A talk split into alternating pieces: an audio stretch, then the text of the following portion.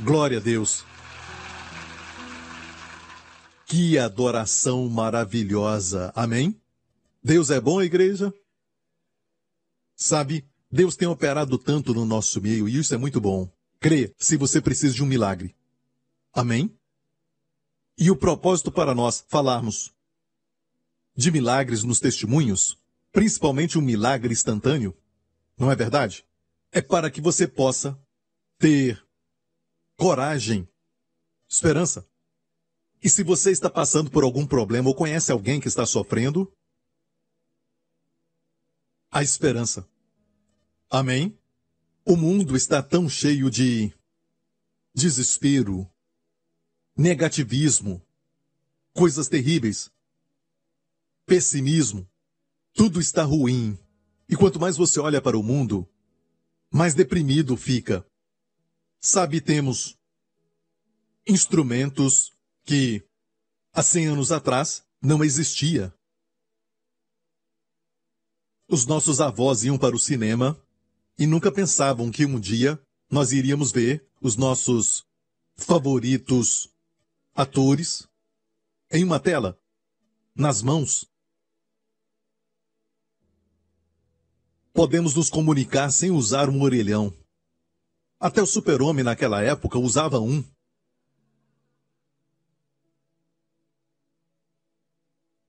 Certo? Ele usava um para se mudar, mas não tinha a comunicação como temos. Pensa nos instrumentos que temos. Salomão daria parte da sua sabedoria para ter o que você tem. Mesmo assim, somos um dos povos mais infelizes na terra de todos os tempos.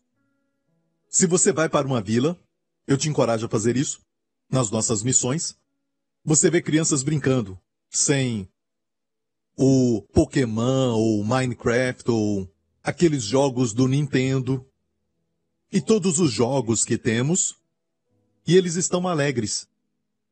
Crianças alegres, com algumas pedras ou um galho de árvore. Nos tornamos pessoas muito exigentes. E quando ganhamos algo, queremos mais. Sabe? Nós desejamos o que não conseguimos. E desprezamos o que temos. É a natureza humana. Nós desejamos e valorizamos muitas vezes aquilo que nós não conseguimos ter ou comprar e nós, às vezes, maltratamos aqueles que amamos. Somos mais amáveis com estranhos. Pastor Prince, diga oi antes de falar tudo isso. Este é o meu oi, para nos preparar para ouvirmos aquilo que o Espírito Santo vai falar hoje e assim valorizemos o que temos. Amém? Cuidado com a tendência de ser mais amável e gentil com estranhos que não se importam com você. E você menospreza e não valoriza aqueles que te amam. Porque tendemos a tratar as pessoas que amamos como a nós mesmos e mostra que nós não nos amamos, nós nos menosprezamos e achamos que os nossos amados são a mesma coisa, amigo, essa tendência tem que morrer. Na cruz em nome de Jesus. Amém? Amém? Então vire para alguém que você ama, alguém da sua família. Amém? E diga eu te amo e eu te valorizo. Amém? Você está namorando? Vá pelo Espírito. E o maior presente que Deus nos deu foi o seu Filho, Jesus Cristo. Então pense nisso, igreja, somos salvos. Somos salvos. Nós o conhecemos, aquele que nos ama. Encontramos alguém que nos ama incondicionalmente. E sabe, não nos tornamos justos aos olhos de Deus pelo que fazemos, pelas nossas obras. E você sabe que hoje os crentes não são justificados por seus esforços ou por aquilo que fazem, mas por Jesus, Ele é a nossa justiça. Sabe, eu estava falando com o Senhor e eu falei, Senhor, seja qual for o nível de caminhada que eu estou com o Senhor, eu ainda falo ao Senhor, Senhor, não são as minhas obras, não são os meus dons, mas é Jesus, Pai. Jesus é a minha justiça. Pai, Jesus é a minha justiça. E de repente vem aquela sensação: se é Jesus e se é a sua justiça, como Deus pode não dar nenhuma bênção para você? Vem essa sensação. Então agora mesmo, os crentes que sabem disso, amém, que não são suas obras, não é o que você faz, declare isso comigo. Deus Pai, eu te agradeço que Jesus Cristo é a minha justiça, o teu filho amado, e tudo o que ele é, tu colocaste na minha conta, tu imputaste a mim, porque naquela cruz, Jesus se tornou pecado com os meus pecados, para que eu me torne a justiça de Deus nele. Obrigado, Pai.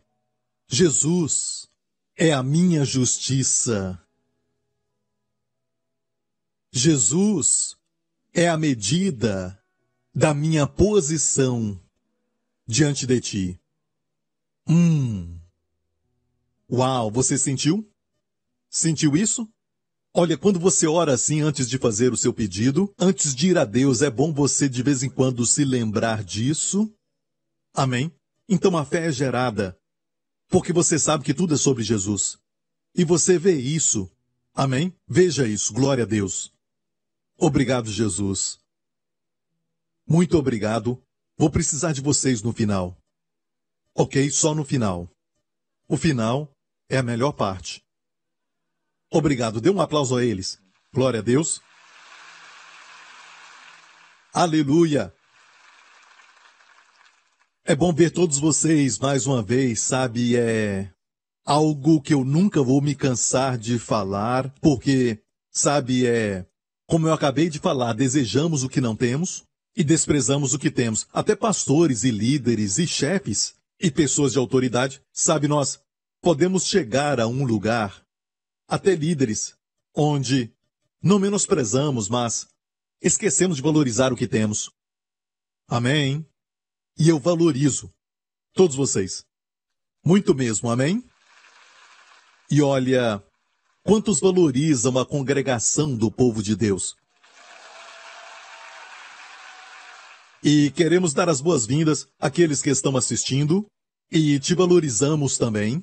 Mas tem algo sobre estar na casa de Deus, corporativamente, fisicamente, que não dá para sentir em casa. E depois de dois anos disso, sabe, é como correr com peso no pé. Sabe quando corre com pesos nos seus tornozelos? Já fez isso? Depois de um ano fazendo isso, e depois você tira o peso, o que você sente? Me sinto assim. Me sinto assim. Então, nas próximas três horas. nas próximas três horas vamos ter os mapas de Gênesis. Vamos falar de tudo. Vamos montar uma equipe com o pastor Mark Pastor Lawrence, que tal? Você quer isso?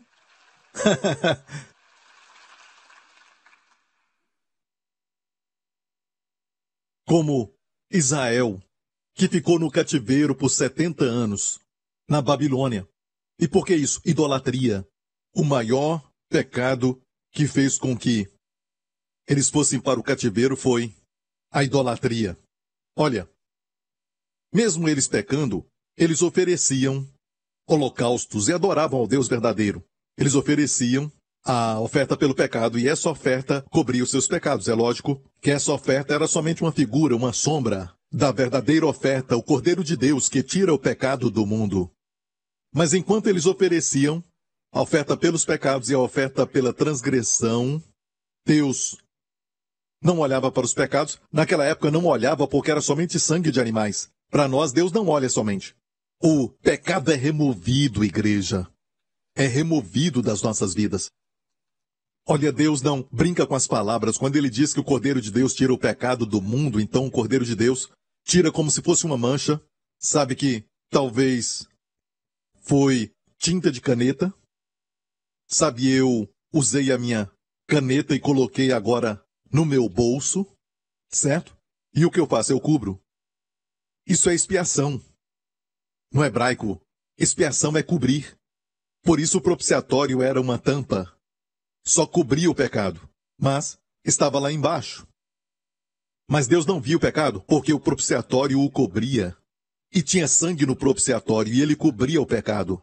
Então, a cada ano, certo? Ano após ano após ano, até Jesus chegar. E esta é a razão por que João Batista disse: Eis o Cordeiro de Deus, que tira e não cobre, que tira o pecado do mundo.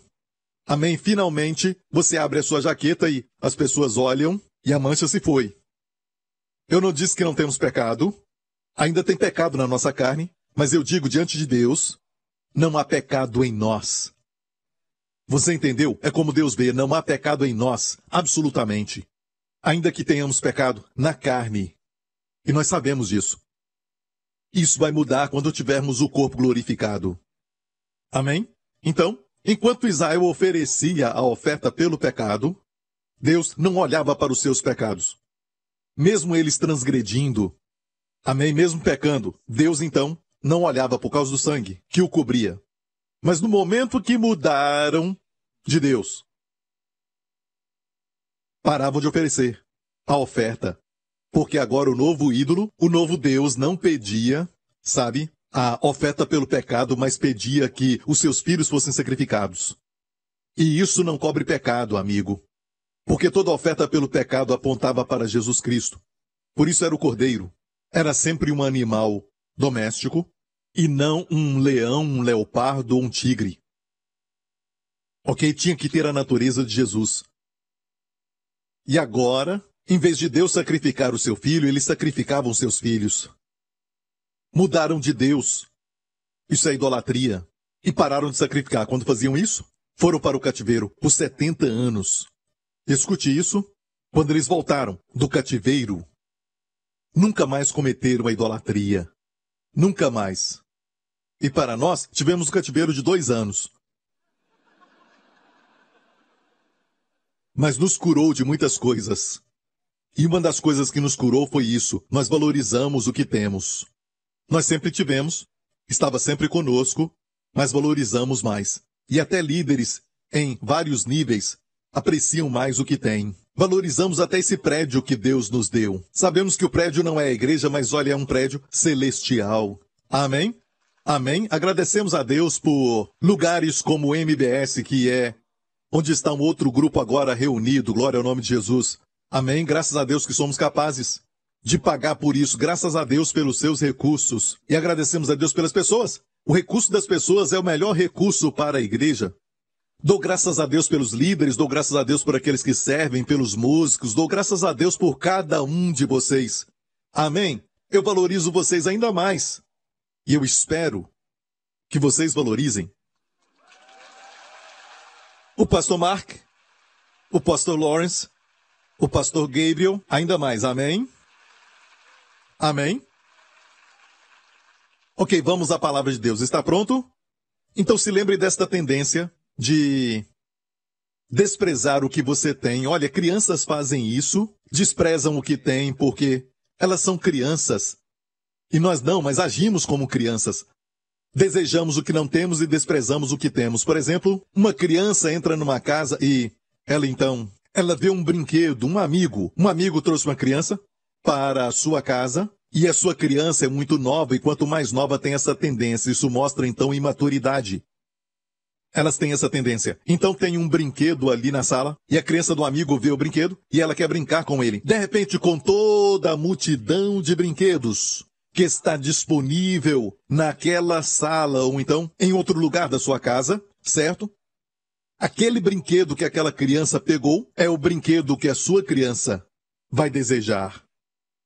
E de repente começam a chorar, certo? E começam a brigar, querendo o brinquedo, e envolvem os pais.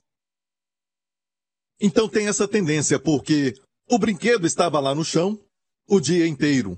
Se acostumaram com ele, colocam de lado, mas de repente, bem, eles também querem aquele brinquedo. Maridos,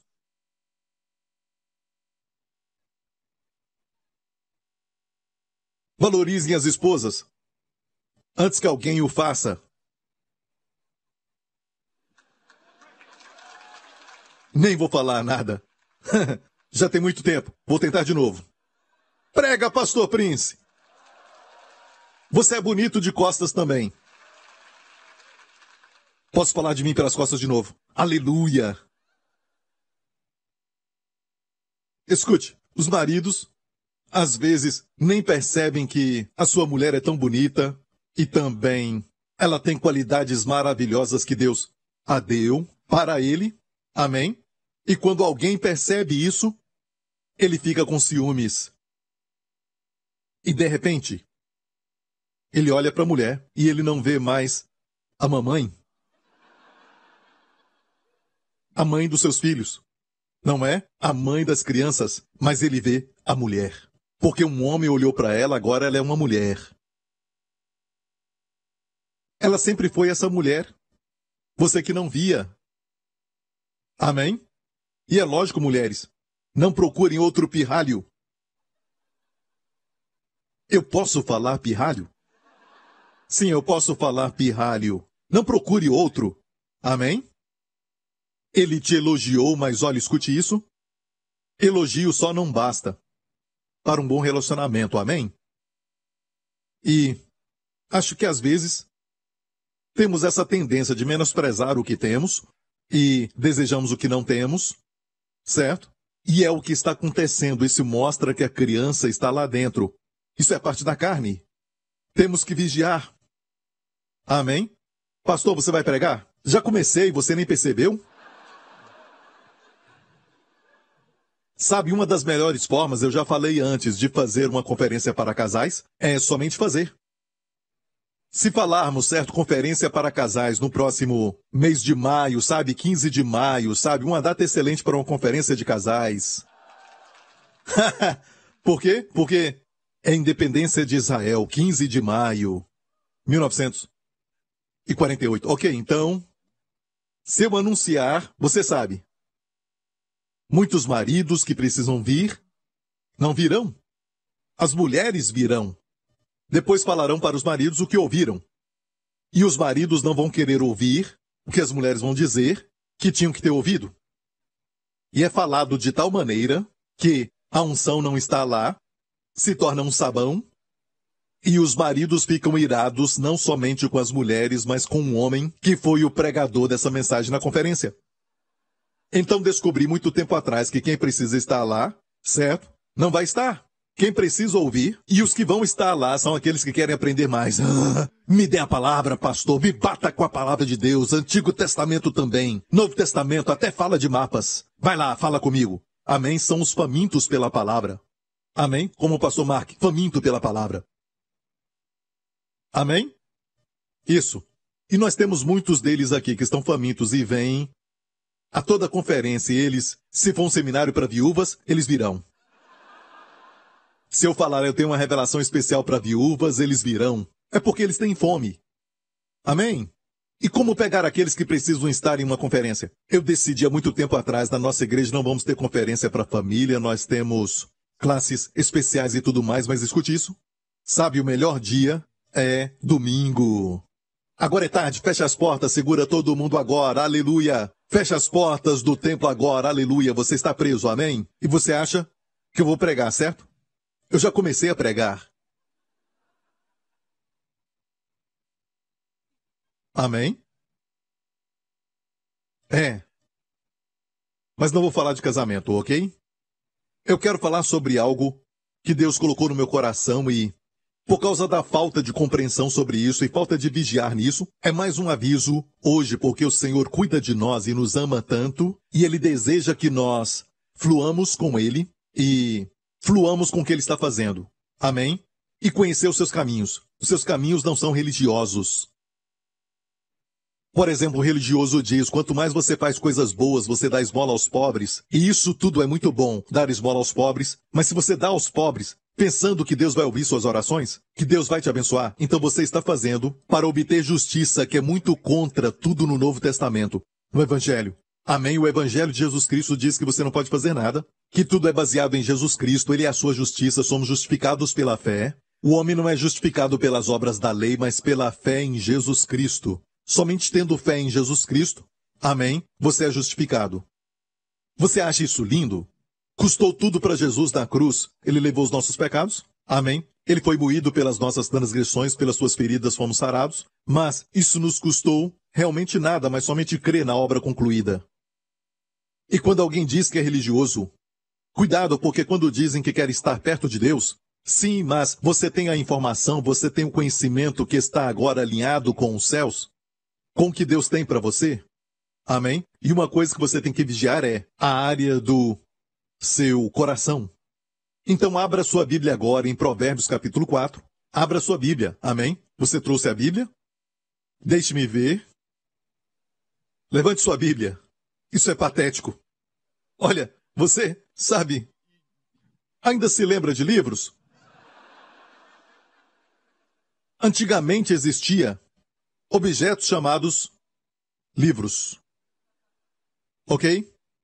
Então traga sua Bíblia para a igreja. Amém? Pode ser pequeno, o celular tudo bem, mas o problema com o celular é que o aplicativo da Bíblia está lá junto com muitos outros inimigos, pedindo a sua atenção. E no momento que você olhar para o celular e a sua intenção é, sabe, a sua intenção é boa. Você quer este capítulo e verso. Você abre o aplicativo, mas no momento vem uma mensagem. Domingo de manhã, certo? Ou pin, sabe? Um pin ou algo assim. E aí você fica distraído. E com este livro, não tem distração? Não faz ping? Ele faz você ping. Amém. Com poder e entusiasmo. Glória a Deus. Te alimenta, amém? Então, Provérbios 4 nos diz. E por que eu não coloquei na tela? Eu dei para. para Esti, que é uma irmã maravilhosa por trás da preparação de todos os versos. Eu dei para ela muitos versos, mais de dez versos, exceto este aqui. Isso se chama ser guiado pelo Espírito, igreja. Provérbios 4, verso 20. Filho meu, atenta para as minhas palavras. As minhas razões inclinam teu ouvido. Não as deixes apartar-se dos teus olhos. Não é interessante, Deus diz, não as deixes apartar-se dos teus olhos. Quer dizer que você tem que pegar a palavra de Deus e fazer isso? Você vai atropelar o gato, vai bater num poste? Amém? Claro que não. Não apartar-se dos seus olhos é o quê? A sua visão. Amém? E você pergunta qual é o resultado, pastor Prince, disso? Vamos ler. Guarda no íntimo do teu coração, e o que você vê vai para o coração. Primeiramente, atenta para as palavras. Como faço isso? É medicamento de Deus. Como tomá-lo? Sabe atentar para a palavra, inclinar os ouvidos para o que Deus diz? É o portão do ouvido, diga portão do ouvido. Certo? Escolha alguém e cutuque essa pessoa e diga portão do ouvido. Se falar o que é porque o portão do ouvido está fechado. Certo, o portão está fechado ou tem alguma coisa entupido o ouvido. Certo?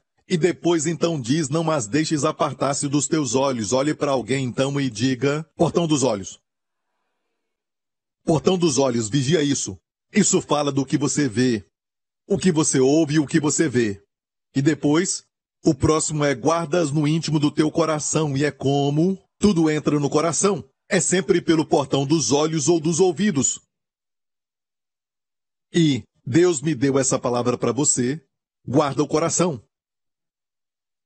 Porque depois diz, olha o que diz, se você ouve a palavra de Deus e dá atenção a essa palavra, você abre o portão do ouvido ao que Deus diz e abre o portão dos olhos para a palavra de Deus e não outra palavra qualquer que traz medo e depressão. Se fizer isso, o resultado vai ser, se isso entrar no seu coração, se somente entrar no seu coração, porque são vida para os que as acham e saúde para quanto? Todo seu corpo. Que promessa! Que remédio! Quando você está doente, você toma remédio e toma outro remédio, e os médicos falam: olha, tem que remover essa tosse tomando esse xarope aqui, certo? Mas essa inflamação que causou a tosse tem que ser removida por esse outro remédio. Mas esse remédio pode causar gastrite. Então, tome isso aqui para gastrite. E aquilo que você toma para gastrite, porque o remédio contra a inflamação vai causar gastrite no seu estômago, aquilo que você está tomando também tem um outro efeito. Então tem que tomar algo para eliminar o efeito daquilo que fez o efeito. Ok? E ainda tomamos, porque é o melhor que temos aqui na Terra. É o melhor que temos na Terra. Então aqui é o dom natural de Deus. Está ouvindo? Mas também tem toda boa dádiva e dom perfeito. Aqui é a categoria de boa. Boa dádiva, mas tem o dom perfeito, que vem do Pai das Luzes. Procede do Pai das Luzes. Então, os dons do Espírito Santo, os dons de cura, por exemplo, que já vimos operar aqui, certo? E enquanto eu estou pregando, às vezes, os dons de cura explodem no corpo de alguém. A pessoa procura dor e não acha. Entrei com dor de cabeça e ela acabou. Eu estava com gastrite, não estou mais. Isto então é o dom de cura operando. Amém? Olha, nós agradecemos a Deus por esses instrumentos e meios pelos quais nós podemos, sabe, facilitar a cura, porque na verdade ajuda o corpo. O nosso corpo foi feito por Deus com sistema imunológico e já está trabalhando, certo? Nos sintomas, muitas vezes. Trabalha nos sintomas e o corpo pode lutar contra isso. Mas é natural. Precisamos da palavra de Deus. É o único remédio aqui na terra, certo? Que Deus nos deu, que podemos ter nas mãos, por isso eu digo que quando você segura a Bíblia, você segura um pedaço do céu. Amém. É o dom da graça de Deus para nós o manual de instrução de Deus, o manual do fabricante, para nós. E é o único remédio que pode dizer saúde para todo o seu corpo. Todo. Você toma a palavra, como agora mesmo, é saúde para todo o seu corpo. Amém? Sem efeitos, assim tem um. Tem a alegria, você se enche de alegria inexplicável? Amém? A paz que excede todo entendimento, não dá para descrever? Amém? Glória a Deus.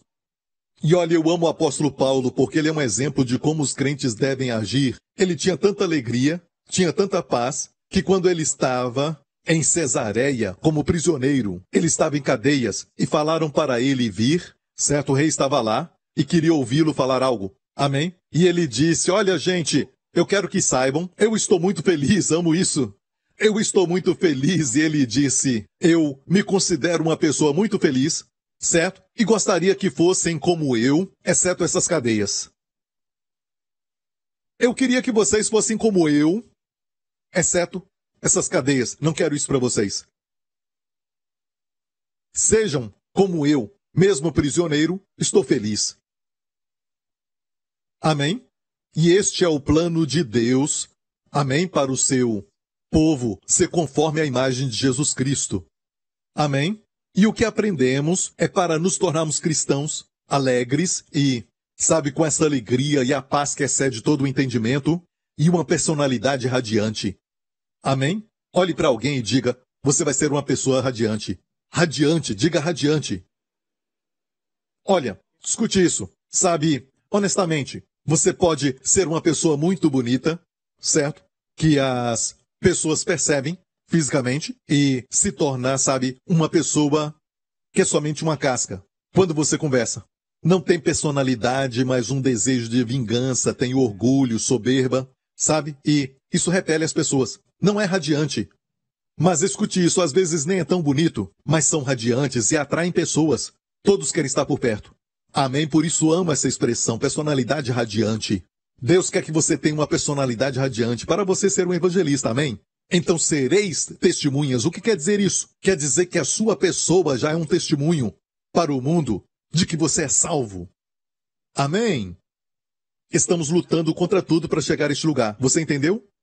Certo? Agora escute isso. A Bíblia diz que antes que seja vida para você e saúde para todo o seu corpo, tem que passar pela porta dos olhos, a dos ouvidos e cair onde? No coração. Deus planejou assim. Então vai se manifestar. Olha, Deus não disse, eu te dou saúde. Hum, toma. Sabe, isso seria o dom do Espírito Santo operando. Amém? E Deus faz isso. Certo? É lógico. A norma de Deus para todos nós é recebermos da sua palavra. Por isso lemos a palavra todo dia, o pão nosso de cada dia. Não pão semanal ou mensal, pão nosso de cada dia, não só aos domingos. Amém? Amém no domingo é especial, mas o pão de cada dia. Amém? Então perceba, entra no coração primeiro. E o que é o coração? É uma boa pergunta, porque o próximo verso diz: guarda o teu coração, estou certo? É isso que diz guarda o coração? Alguém fala comigo. Sobre tudo que se deve guardar, guarda o teu coração, é o que diz essa versão. Eu estudei uma outra versão que diz: guarda o teu coração com toda diligência, porque dele procedem as fontes da vida. Viu isso?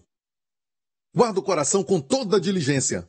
E no hebraico está assim. No hebraico, com toda diligência, vem primeiro, ou seja, com toda diligência, guarda então o seu coração. Porque do seu coração saem as fontes, as forças da vida. Amém? Guarda o coração.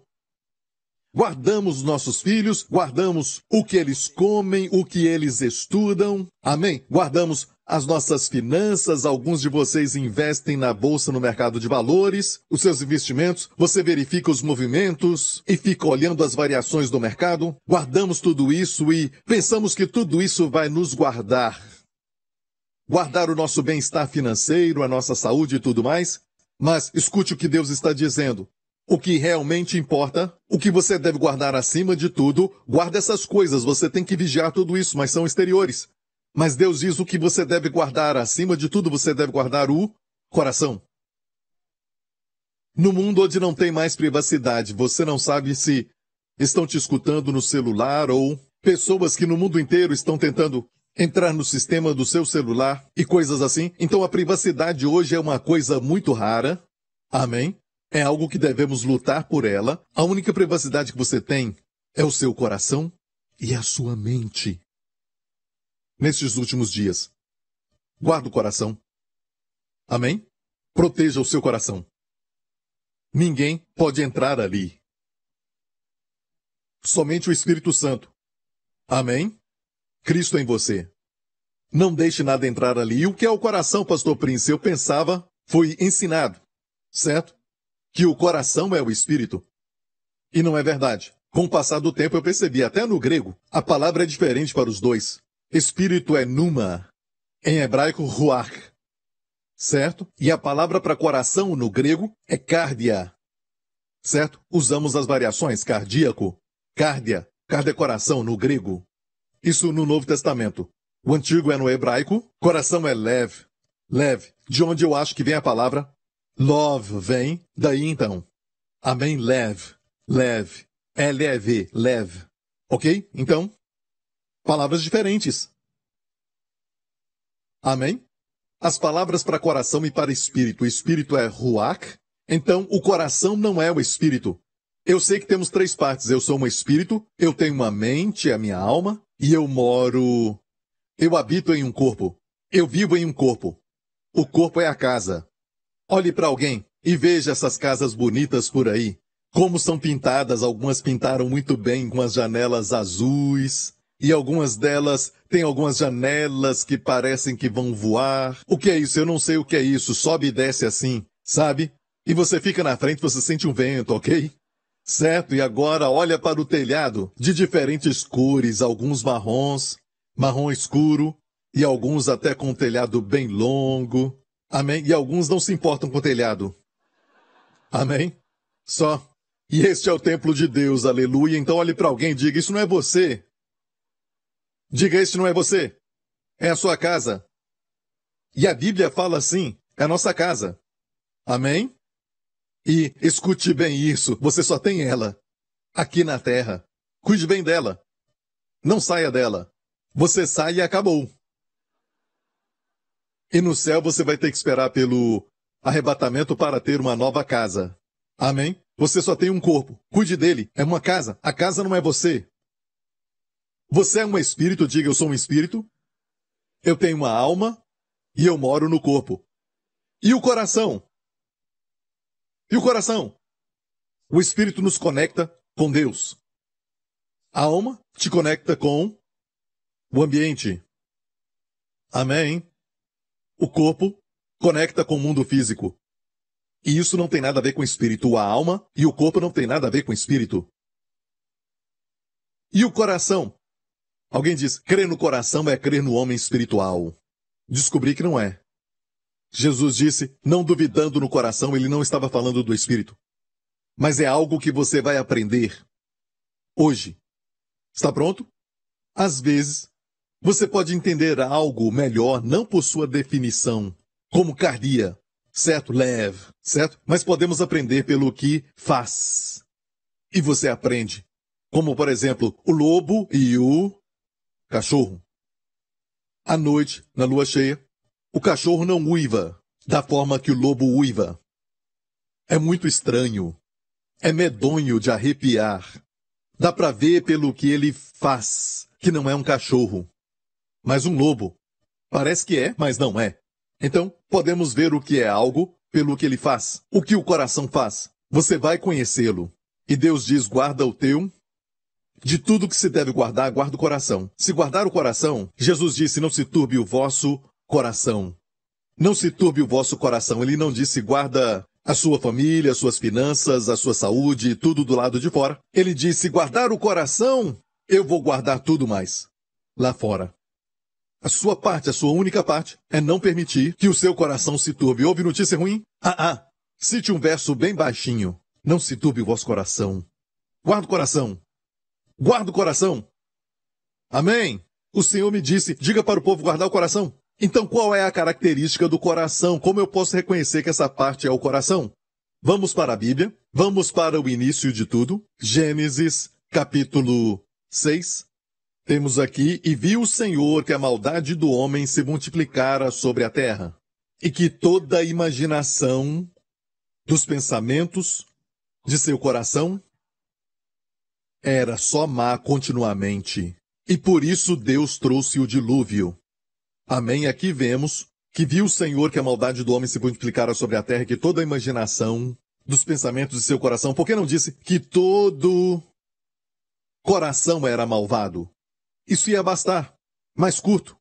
Mas diz toda imaginação dos pensamentos de seu coração. E a palavra imaginação, guarda essa palavra, coloque-a no espírito. Amém? É essa palavra aqui, é lógico, está no hebraico porque é o Antigo Testamento. A palavra imaginação é a palavra Yetzer. Diga Yetzer. É fácil de lembrar, algo que você já ouviu. Yes, sir. Certo? Yes, sir. Ok, Yetzer. Certo, Yetzer. E é um substantivo. Yetzer no hebraico é um substantivo. Deus vê o coração. E Deus viu que o coração a imaginação do coração era má e Deus sabia que em questão de tempo ia se manifestar no exterior. Eles já estavam fazendo todo tipo de maldade. A Bíblia diz que, se ler mais em frente, você vai ver que Deus se arrependeu de ver. Isso, na verdade, entristeceu o Senhor. Ele ficou triste em ver o homem malvado. A maldade tinha se espalhado por toda a terra, mas Deus achou Noé e a sua família, certo? Mas onde começou? No coração. A imaginação do coração, e Deus viu isso. Está ouvindo, igreja? A palavra é o que? Imaginação? Yetzer. Agora, depois do dilúvio de Noé, Deus salvou Noé e sua família, os colocou na arca uma figura de Jesus Cristo. Amém, por isso diz com betume por dentro e por fora. Foi selada. A palavra betume é expiação no hebraico. Foi espiada, coberta. Muito bem. Por dentro e por fora da arca. Amém. E Noé e sua família estavam salvos na arca. Olha, às vezes, Alguns ensinam coisas como: você pode perder a sua salvação, não? Sabe? Toda vez que Noé ou alguém da sua família caía? Porque as ondas talvez eram fortes? Caíam na arca. Nunca caíam para fora da arca. E meu amigo, não foram eles que fecharam a porta. A Bíblia diz que Deus fechou a porta. E Deus fechou a porta para guardar o seu povo lá dentro. Guardar o seu povo. Amém? Eles estavam salvos. Aleluia. Você entendeu isso? Amém? Você é salvo para sempre. E se você cair, você cai aqui a colar? Você cai dentro da arca. Você nunca cai para fora da arca. Alguém diz, eu seguro a mão de Jesus fora da arca. Estou segurando a mão de Jesus, amém? Não, está perdido. Se você está fora, está perdido. E nada que você possa fazer vai te salvar. Amém? Você entendeu isso? Então, mais tarde, depois que o dilúvio acabou e Noé e sua família saíram, Amém. Eu amo isso. Deus falou, entre na arca. Então Deus estava dentro da arca e os chamou para entrar. Os convidou para entrar. Quando Deus falou para sair, ele disse saiam da arca. Ele foi o último a sair. Ele não estava lá fora, dizendo venham, mas disse saiam. O primeiro a entrar e o último a sair. Isso é liderança. Amém? Diga aleluia. É, eu estou agora ao vivo e você não me dá uma boa resposta, hein? Amém? Ok? Porque eu não quero pregar melhor do que a sua resposta. Amém? Pense nisso. Você não tem que fazer muito, você só tem que durante uma hora. Ah, Pastor Prince, uma hora você? Ok. Uma hora e dez minutos, uma hora e quinze minutos, uma. sabe? Ok? Mas é a palavra de Deus. O que é que eu estou te dando aqui? para o portão do ouvido e dos olhos o que entra. A palavra, que não faz você ficar deprimido, mas vai dar vida para você. E saúde para todo o seu corpo. Você tem que ficar muito alegre. Amém. Você deve gritar, louvar, adorar ao Senhor. Amém. Amém. Não seja como morto, mas grite como se estivesse vivo. Amém. Você tem que se sacudir. Amém. Glória a Deus, como Sansão. Eu vou me sacudir. Isso nos mostra o quê? que antes dele receber a unção e o poder de Deus, ele se sacudia. Se sacudia do quê? Se sacudia do pó da terra. Se sacode da poeira, ó filha de Sião. Não, filha cativa de Sião. Olha a forma de sair do cativeiro. Se você é filha de Sião, filho de Sião, você sai do cativeiro se sacudindo da poeira, da comida do diabo. Amém? Que coloque em você pensamentos, de depressão e você vê o noticiário e olha para a mídia social, notícia, mídia social. Sabe? E o seu amigo fala isso e aquilo, aquele outro, é verdade? Sabe? E você assiste Netflix, algo assim, tem muito negativismo. Tudo ali é negativismo. Tudo se resolve só no final. Às vezes o final também é negativo, certo? Não acabaram juntos, certo? Então, Sabe? Com coisas assim você fica mais deprimido. Ah, eu não queria ter assistido isso, não é? E o pastor Mark te liga. Certo? Não, pastor Mark te traz muita alegria. Algumas coisas trazem alegria, pastor Mark, só por existir. Como cachorrinhos. Não tem que fazer nada, só por existir você já os ama. Criancinha só por existir. Flores só por existir. E você? Só por existir. Te amo, irmão. Te amo, irmão. Ok. A imaginação. E, olha isso, Yetzer era usada de novo quando Noé saiu da arca depois do dilúvio. E, pela primeira vez, a Bíblia usa essa expressão, Deus diz, eu senti um doce aroma. Vamos ver este verso. E o Senhor sentiu o suave cheiro, porque isso o fez lembrar de Jesus. Aquele sacrifício o fez lembrar do seu filho. Quando você faz o Senhor lembrar do seu filho, isso é adoração. Sabe, Deus sente o cheiro suave. E o Senhor disse em seu coração, não tornarei mais amaldiçoar a terra por causa do homem.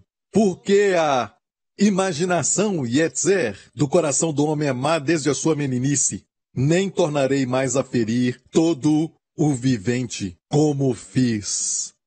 Mesmo a imaginação do coração do homem sendo má continuamente. Aqui também é Yetzer. Deus poderia ter dito, sabe, o coração do homem é malvado. Entenderíamos. Íamos entender isso. Mas Deus falou, a imaginação do coração do homem a Yetzer. E você diz, Pastor Prince, por que falar sobre isso? Se lembra de Efésios 1? Aquela oração que eu falei que você deve sempre fazer?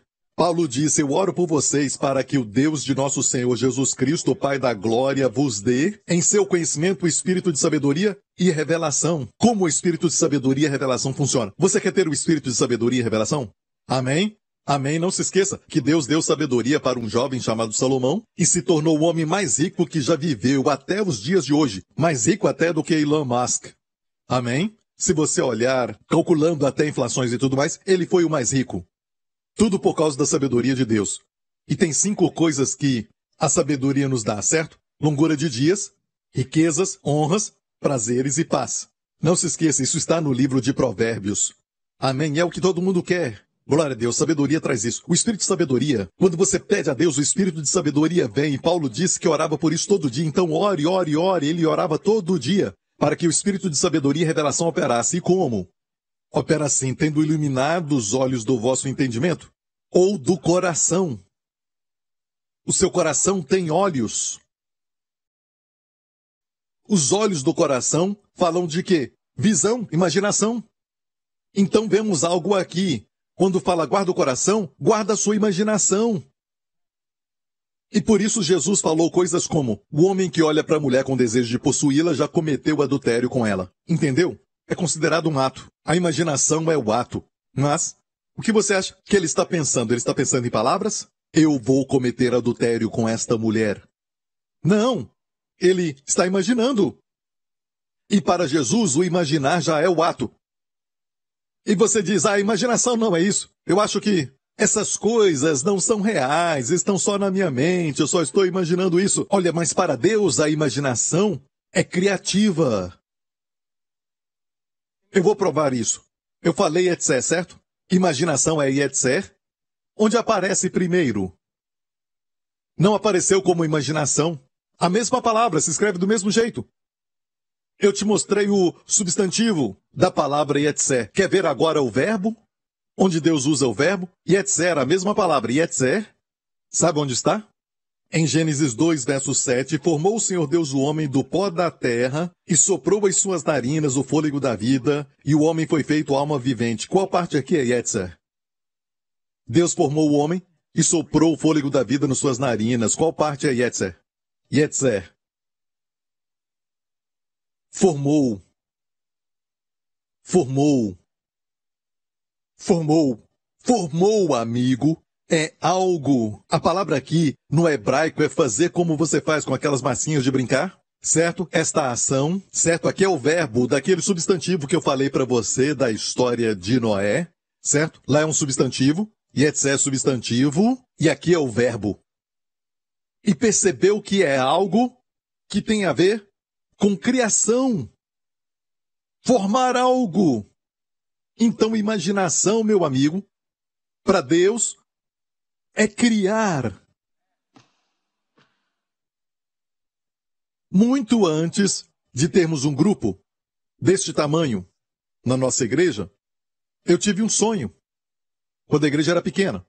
Eu vi todos vocês e eu te amei antes de. Sabe essa canção? Você conhece? Eu vi todos vocês na minha visão. E a melhor forma de praticar essa imaginação vinda de Deus e essas imaginações poderosas e maravilhosas é durante a oração. E uma forma legal de orar é quando você ora e depois vê o que o Espírito Santo fala. E você ora, você caminha talvez num parque ou algum lugar assim, e você fica orando, falando em línguas e dizendo obrigado, Pai e ora o seu filho, e você vai ver a visão que Deus vai te dar. É assim que o Espírito Santo opera, e por isso diz que nos últimos dias eu derramarei do meu Espírito sobre toda a carne, e os vossos jovens terão visões, e os velhos sonharão. O que é um sonho? O sonho é uma visão de quando você está dormindo, quando seus olhos estão fechados. Visão é quando seus olhos estão abertos. Os dois são figuras. Deus fala por figuras. Mas nós ficamos pensando que às vezes Deus só fala por palavras. Deus fala para meditar na palavra e meditamos somente em palavras. Isso é bom, mas Deus tem figuras. Você sabe que a palavra de Deus tem muitas figuras. Até no salmo que fala para meditar, fala que você vai ser como árvore, plantada junto a ribeiros de águas. E você vê muitas águas, não só um pouco de água, ou só um ribeiro, ribeiros de águas que na estação própria dá o seu fruto. E ainda diz, as suas folhas não secam. Você vê isso? As suas folhas não murcham, não tem folhas marrons, todas são verdes. As suas folhas não murcham, não tem essa árvore. Isto não existe no planeta Terra, mas Deus tem uma visão para você de uma vida sobrenatural. Sobrenatural e para sempre verde, amém? Para sempre jovem, aleluia. Verde, as suas folhas não murcham, e tudo o que ele fizer, diz, prosperará. Tudo o que fizer. Você vê isso? Você vê isso quando vai trabalhar? E você se vê assim, todo verde, amém? Eu tenho saúde, muita saúde. Eu sou jovem, forte. Me vejo como árvore plantada. Plantada porque eu não me plantei, está no passivo. Alguém me plantou, o Senhor, aleluia. E onde? Junto a ribeiros de águas. E não importa se tem fome no mundo, não importa se o mundo não tem o bastante, amém? E dizem que tem inflação, hiperinflação, seja o que for. Eu sei que eu não estou plantado onde o mundo está plantado. Eu estou no mundo, mas não sou do mundo. Eu estou plantado junto a ribeiros.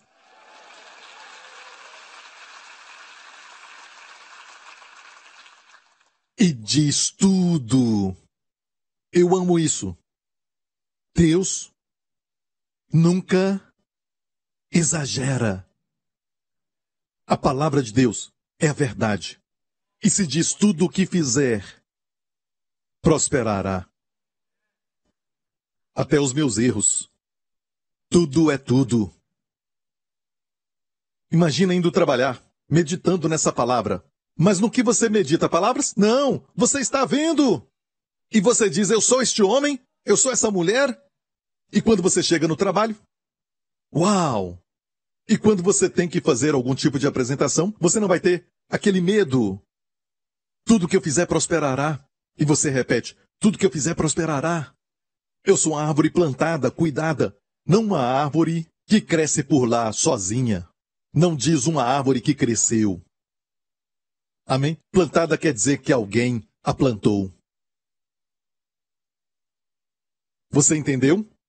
E para Deus, quando Deus formou Yetzer, o homem, e usa a palavra Yetzer para a imaginação, ele quer dizer que Yetzer criou, formou aquela vida. E por isso Jesus falou em Mateus 12, a boca fala daquilo que o coração está cheio, e nós ensinamos sobre cuidar com o que você fala. Amém, você fala e vai receber. Amém, amém, você é salvo assim. Você é salvo quando diz, você confessa com a sua boca, e você crê no seu coração, certo? Que Jesus Cristo é o Senhor, e você crê que Deus ressuscitou dos mortos, você será salvo com o coração. O homem crê para a justiça e com a boca. É sempre coração, boca, boca, coração, boca, coração, coração, boca, coração, ok? Mas o que vem primeiro? Jesus disse, o coração. A boca fala do que o coração está cheio. Não é só falar muito da palavra de Deus e assim você enche o coração. Não. Você enche o coração quando passa tempo com a palavra, quando você lê e enche a sua imaginação. Por isso, quando não estiver bem, passe muito tempo com palavras de cura. Eu tenho uma para mim, e às vezes eu fico deitado e às vezes nem quero ler, porque não estou bem, então só escuto as escrituras. Amém. A minha vem com um pouco de chuva, porque eu creio que a chuva foi Deus quem criou uma figura de Moré, a chuva seródia, que traz a colheita. Então só ouvir isso é muito bom. Amém, eu escuto águas e depois a minha voz. Amém? E se você precisa, então dormir com a minha voz, adquira essas escrituras de cura. Amém? Mas qual é a ideia? A ideia é escutar todos os versos até que lá dentro se forme uma figura. Não aquilo que os doutores falavam, o pior cenário possível, e eles têm que falar isso, mas às vezes o pior cenário possível se torna então para você o único cenário que você está esperando. Isso não é esperança, esperança é uma expectativa do bem no seu futuro. E você fica pensando sobre as consequências da doença e pensa no pior possível, porque o seu coração não está cheio e você ainda diz: Não, eu enchi o meu coração, eu enchi. Mas se você nem sabe o que é o coração, como fez isso? Você diz que guarda o coração, mas a sua imaginação está cheia de lascívia, a sua imaginação está cheia de pessimismo e depressão? Você só pensa no pior? Você não guarda o coração. E o diabo está procurando o que então? O seu coração. Ele é criativo, olha o que Jesus disse. Ele falou, a boca fala do que o coração está cheio. Ai meu Deus, o tempo, eu amarro esse relógio. Dá para crer que eu só falei a introdução. Aí eu falei que é três horas, certo? Então, o homem bom tira boas coisas do bom tesouro do seu coração. Então eu vejo coisas boas na sua vida. E te faço a pergunta: de onde vêm todas essas coisas boas? E você fica perdido. Muitos cristãos ficam perdidos. Certo? Mas essas coisas boas vêm do coração. E nós sabemos que é de Deus também. Porque o coração não tem nada, só um vazio. Sem Jesus. Mas você recebe a visão de Deus da sua palavra e enche o coração. Um bom homem tira. Diga tira. Diga ele tira. Ele tira. Coisas boas vêm de onde? O homem bom tira boas coisas do bom tesouro do seu coração. E o homem mau do mau tesouro tira coisas então más. E agora tem uma batalha no mundo. O diabo conhece esse princípio também. Ele ataca o coração e por isso o primeiro pecado. O primeiro dos pecados que foi registrado na Bíblia e causou todos os outros pecados de todos os homens. Foi a queda do homem no jardim. O que o diabo falou para Eva? Ele pintou uma imagem de forma tal que Eva até antes de provar aquela fruta, ela na verdade viu que a árvore era boa. Como ela sabia? Ela viu que a árvore era boa. Viu que a árvore era boa porque imaginou comendo aquilo. Olha isso. E viu a mulher que aquela árvore era boa, ela viu antes de comer da árvore. E agradável aos olhos. E árvore desejável para dar entendimento. Tomou do seu fruto e comeu. E deu também ao seu marido, e ele comeu. Então foram abertos os olhos de ambos, e conheceram que estavam nus, e cozeram folhas de figueiras e fizeram para si aventais. E é lógico que os olhos abertos não foram olhos físicos, eles já tinham os olhos abertos. Ela viu a árvore, certo? Ela podia ver o marido e todos os animais. Então os olhos abertos eram espirituais. Olhos espirituais, e Deus queria abrir os seus olhos quando eles comessem da outra árvore. Uma figura de Cristo, a árvore da vida. Amém. Eles tinham que abrir os olhos espirituais com a árvore da vida, mas abriram seus olhos com a árvore do conhecimento do bem e do mal e agora viram os seus defeitos, a sua nudez. Na verdade, não estavam nus. Se você vê como Deus os formou, por isso diz, todos pecaram e foram destituídos da glória de Deus. A Bíblia diz que Deus coroou o homem de honra e glória. A glória vestia melhor do que qualquer vestido de seda ou o linho, ou seja, qual for o tecido, sabe? E olha, o homem era revestido então desta glória, era roupa. Deus coroou o homem, a coroa ali é uma coroa ao redor. Como a áurea, eu não gosto de falar de áurea porque é usada por, sabe, os que falam da nova era e tudo mais. Mas olha, o homem estava completamente radiante. E isso os protegia também. O homem pecou e, puf, tudo desapareceu. Por isso diz, foram destituídos da glória de Deus. Em outra versão, o homem perdeu. A sua Bíblia diz, foram destituídos porque a glória desapareceu. Mas Jesus veio e trouxe de volta a glória. Amém? E tem uma glória te coroando. Você ouviu? Então ela imaginou comer aquilo e não sabemos quanto tempo demorou. Quanto mais imagina, cria uma fantasia com o marido de outra mulher, você cria uma fantasia com outra mulher e continua fazendo isso, não quer dizer que vai acabar com aquela pessoa, mas com destruição no seu futuro. Ou seu casamento é destruído, algo é destruído. Adultério destrói. E Jesus disse, para Jesus, quem olha para a mulher com desejo de possuir, já na verdade, na verdade, a imaginação é o ato. Você entendeu isso? Isto é incrível. E Deus falou para Abraão, depois que Ló separou dele, certo? Deus fez isso com Abraão. Abraão Olha para o norte, para o sul, para o leste, para o oeste. Tudo que seus olhos podem ver, eu darei a ti. E Deus falou algo muito estranho. Ele disse: Levanta-te. Disse: Percorre. Olha, percorre. Levanta-te e percorre a distância dela, a largura dela. Porque toda essa terra eu tenho dado a ti. E o próximo verso diz que ele armou a sua tenda. ele não foi. Olha agora essa poção aqui. Deus disse: Levanta agora os teus olhos. Primeiramente ele disse: Olha, certo? Levanta-te e percorre essa terra, porque a ti a darei. E Abraão mudou as suas tendas e foi e habitou nos carvalhais de Manré, em Hebron. Não percorreu a largura da terra. Ele ficou ali. Abraão sabia que Deus falava do quê? Caminha na sua imaginação. Visita o norte. Se enxergue possuindo aquilo. Vá para o sul, em Berseba. Veja você possuindo isso. No norte, veja você mesmo caminhando nos altos de Golã. Se contemple desfrutando da Galileia. E olhe para o sul, Berseba. Luxuosa, fértil, onde apacentam ovelhas. Os campos são bons para as ovelhas. Olha o mar do Mediterrâneo, ao oeste. Você pode nadar lá, se veja nadando e também desfrutando de todas as frutas que virão da dieta do Mediterrâneo. E você sabe que a dieta do Mediterrâneo é considerada uma das mais saudáveis. Isso tudo vem de lá. Vá e se enxergue fazendo essas coisas. Você vê? Levanta-te, Abraão, percorre a terra como na imaginação. Tudo o que vês a ti te darei. Ele disse, tudo o que vês a ti te darei. Amém? E agora mesmo, talvez você está numa certa idade e viu uma foto de si mesmo, quando você era jovem, e você disse, essa época era tão boa. Eu era tão bonito. Ah, eu era tão bonito! Irmãos, eu era tão bonito, hã? Bonito! Não é? Você tem essa foto? Você era tão forte, a sensação de energia e você tinha muita vida, se sentia tão vivo. Tem uma foto assim? Certo? Tira essa foto. Imprima. Põe em algum lugar. Amém? Agradeça a Deus. E continue olhando para ela. E diga, Senhor, esta é minha terra. É o que Deus quer que você tome posse. Ou tome posse de novo. Amém. Amém. Olha, não vá olhar para a foto de outra pessoa.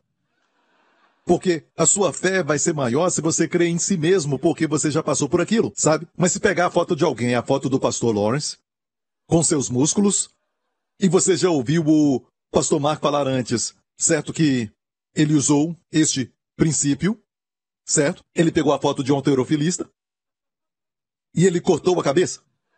Ele cortou a cabeça. Você fez isso? Não, deixou a cabeça. Tinha que colocar sua cabeça ali.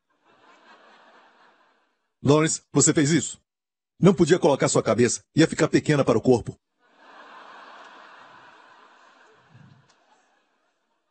E a esposa chegou ali no banheiro, ele tinha colocado lá no banheiro a figura deste homem e dizia: Este é o meu corpo, este é o meu corpo. E sabe que foi o período de mais saúde para a sua vida? O período mais forte da sua vida. Você estava chegando aos 50, não foi? certo? E ele ficou para baixo e se sentia cansado, começou a olhar, e quanto mais olhava, mais energia tinha. E a esposa não entendeu, ela entrou e disse: O que é isso? Ela usou uma palavra em chinês. Você é muito confiante, hein? Deixa a esposa ver isso. Hã? Muito seguro. E ele dizia: Este sou eu, sou eu, sou eu, amém? Certo, se você quer usar um alterofilista, por favor, coloque a sua face lá. Algo diferente, mas não exagere e fique carnal dizendo: agora eu vou colocar uma Ferrari aqui, um Rolls Royce ali, uma mansão daquele outro lado. Isso aqui não é sobre casa, sabe? Essas coisas. Olha, o princípio é o mesmo, sim, funciona. Eu posso te falar até de testemunho de pessoas que receberam coisas materiais também. Aquilo que eles viram. Certo? Mas mais do que isso. Amém é para sua vida. Sabe, as figuras que a Bíblia mostra muitas vezes são todas figuras de família. E vou terminar com isso. Ok? Eu apenas comecei. Deixe-me terminar este verso em Efésios 1, Efésios 1 de novo. Aqui mostra a oração que Paulo fazia sempre. Ele disse, eu oro para que tendo os olhos do vosso entendimento iluminados, certo? Ou olhos do coração. E a forma que o espírito de sabedoria funciona e de revelação é pelos olhos do entendimento. Você fala, eu vejo quando fala com alguém e você a entende, você não diz eu entendi, certo? Você diz, eu vejo. Eu vejo, certo? Não quer dizer que vê fisicamente. Você vê lá dentro. Certo? O espírito funciona assim. Eu só sei. Pastor Prince, como você sabe? Eu só sei. Pode me ensinar? É um problema. Eu tenho que orar da mesma forma que Paulo orava. E se Paulo teve que orar e Salomão pediu sabedoria, por que você acha que você não precisa? Mas como opera? Você tem que aprender como opera pelos olhos do entendimento sendo iluminados. E outra coisa é que quando você ora por alguma pessoa ou então ora por si mesmo, como eu falei, lá dentro do seu quarto, algo assim, você ora, obrigado Senhor Jesus, obrigado Deus Pai, pedindo pela saúde da sua esposa, ela está passando mal e você ora por ela? Em nome de Jesus, obrigado Senhor. E de repente o Senhor começa a trazer certas coisas, você vê quando ela era criança, o Espírito Santo mostra, e esse medo veio quando ela era criança e você diz, eu amarro este medo. Em nome de Jesus, eu declaro que esse medo vai embora e você ora de novo. E fique atento ao que Deus fala. É muito bom orar dessa forma. E o que Deus falou? Que esse mal-estar que ela está sentindo agora, a raiz dele é o medo. E você expulsou o medo. Ou você ora para o seu filho que está deprimido, está muito triste, você ora no seu quarto falando em línguas, e não somente em nome de Jesus eu repreendo a depressão. Às vezes tem que ir mais fundo. E você ora, mas fique atento àquilo que Deus vai falar com você. Continue falando em línguas estranhas. E as imagens virão a ti. Às vezes imagens do seu futuro, ele sorrindo do lado de fora. Ele está até bronzeado, tomando um pouco de sol e não está mais deprimido. Você diz obrigado, Pai, pelo meu filho. Eu te agradeço, Pai, em nome de Jesus. Eu o vejo assim, Senhor, como Jesus é. Assim é ele neste mundo. Ele é livre, livre da depressão. É assim que se ora, amigo. Orar não é somente eu te peço isso, eu te peço aquilo, e às vezes é mais desespero do que tudo. O produto daquela oração vai ser baseado no medo. Não, Deus quer que você aprenda a linguagem do Espírito Santo. Só comecei. Ah, isso não é justo. Glória a Deus. Amém. Será possível fazer disso parte 1 agora? E o próximo culto parte 2? Dois cultos diferentes? Posso? Amém? Uma última coisa que eu tenho para falar e depois nós vamos terminar. certo? Como eu disse, Deus sempre mostra a figura de família. Sucesso na família. Olhe o Salmo 144. Para que nossos filhos sejam como plantas crescidas da sua mocidade. Para que as nossas filhas sejam como pedras de esquina lavradas à moda de palácio. Por que Deus está dando tanto detalhes assim? Te dando figuras. Para encher o seu coração. Porque o mundo, olha, escute, escute, escute. O mundo sempre te dá figuras. E você tenta vencer esse negativismo falando, não vou pensar nisso, não vou pensar nisso. Quanto mais faz isso, mais pensa. Não pense no elefante rosa. Não pense no elefante rosa. Não pense no elefante que é rosa. Elefante rosa, não pense nisso. Não, não, não. E você está pensando, certo? E a forma de vencer uma imaginação negativa é ter uma imaginação melhor. E quando a imagem negativa vem, certo? É a sua hora de mudar. Pense nisso como uma bênção. Não, não é uma bênção, mas pense nisso como algo que te faz lembrar para imaginar corretamente. Amém. Não vê um futuro bom, mas diz: Glória a Deus, minhas folhas são verdes. Como eu vou morrer tão cedo? Minhas folhas são verdes. Com esta idade ainda sou verde. Amém. Eu sou como aquele hino, para sempre jovem. Amém. Porque sempre sua folha nunca murcha quer dizer sempre verde. Glória a Deus. As nossas filhas, que figura eu posso ter da minha filha? Que figura? Olhe para ela como coluna.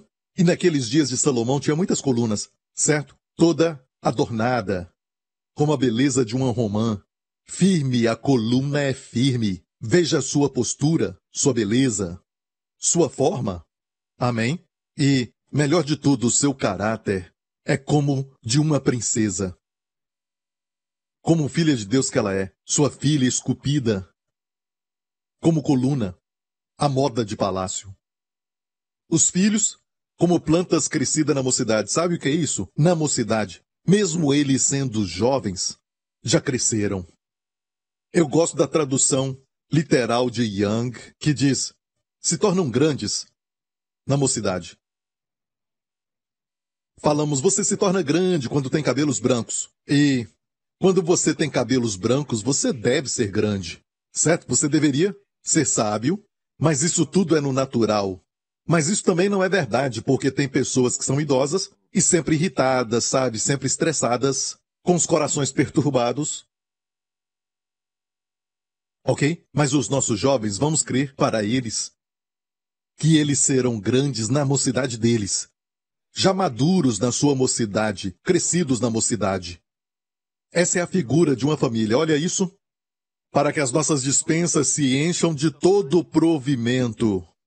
Para que os nossos rebanhos produzam a milhares e a dezena de milhares nas nossas ruas. Viu isso? Certo? O que é isso? Prosperidade. Não tem outro jeito de falar isso. Pastor Prince, você falou a palavra, a palavra com P. Que palavra com P?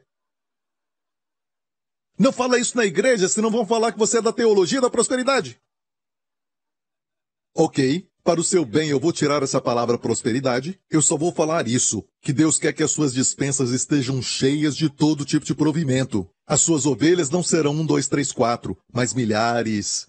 E não só milhares, mas também dezenas de milhares nas ruas. É uma figura tem essa figura. Naqueles dias este era o negócio e sabe, eles trabalhavam como animais, eles eram pastores, isso era prosperidade para eles. Certo? Vamos ler mais? Para que os nossos bois sejam fortes para o trabalho, para que não haja nem assalto, nem saídas, nem gritos nas ruas. Essa palavra grito, na verdade, é reclamação nas ruas. Você vai viver na avenida do louvor. Você mudou da rua da murmuração, que ficava perto da avenida da reclamação. Você mudou, você saiu daquela casa e agora está. Todos vocês, em nome de Jesus, estão agora na avenida do louvor. Quando coisas boas acontecem, diga aleluia. Quando algo ruim acontece, você diz aleluia mesmo assim. Tudo coopera para o meu bem, amém? Glória a Deus, adore o igreja, aleluia, obrigado Senhor. Amém. Por favor, ninguém se movimente, cubra sua cabeça e feche os seus olhos. Talvez você está aqui, ou está assistindo, e você nunca aceitou a Jesus como seu Senhor e Salvador. Quero orar por você agora. É muito simples, como eu disse.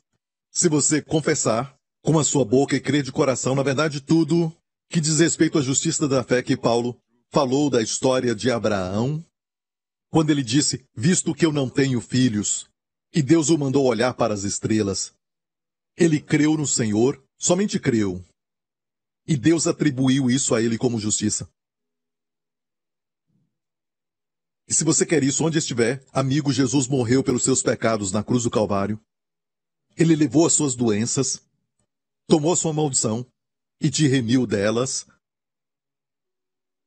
para você desfrutar da vida abundante que ele veio te dar perdão dos pecados, cura de todas as enfermidades, redenção da destruição, renovar a mocidade como a das águias.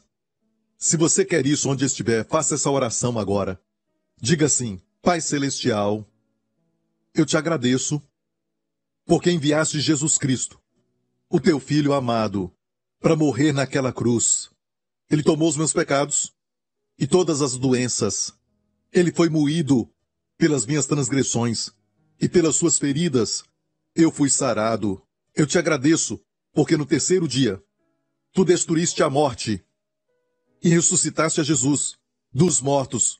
Eu te agradeço, porque ele vive. Eu também vivo. Jesus Cristo é o meu Senhor. Para sempre, em nome de Jesus. Amém. A Bíblia diz com o coração o homem crê para a justiça e com a boca se faz confissão para a salvação. Fique em pé, igreja. Glória ao nome de Jesus. Aleluia. Eu queria cantar, mas eu te amarro em nome de Jesus. Levante as suas mãos aqui neste lugar. Nos vemos de novo nessa semana. Talvez, talvez, eu vou continuar essa mensagem. Que o Senhor te abençoe com a sua família, com as bênçãos de Deuteronômio 28. Cristo te remiu de toda maldição, de Deuteronômio 28. E todas as bênçãos virão e te alcançarão nesses dias, durante essa semana.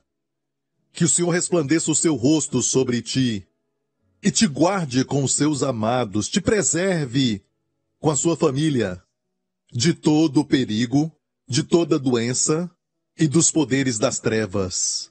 Que o Senhor te dê o seu sorriso radiante sobre a sua vida, para que você seja uma pessoa alegre, radiante e sorridente. Durante a semana, começa hoje mesmo. E o Senhor conceda a você e aos seus amados sua shalom paz, que guarda o seu coração. Acima de tudo, que guarde a sua mente em Cristo Jesus. Em nome de Jesus. Amém. Deus te abençoe e nos vemos em breve. All over again. I'm a pastor's son, so, you know, I kind of got out of the way. And through his message, he had brought me back into the path where I should have been from the beginning. So it's taken us from a, a real preoccupation with ourselves and given us just a, an incredible view of Jesus Christ where we're more thankful, we're more energetic, and we feel just very free. I used to condemn myself, be so hard on myself, but once I heard the message of grace, it's like, ah, I love it. it's so free.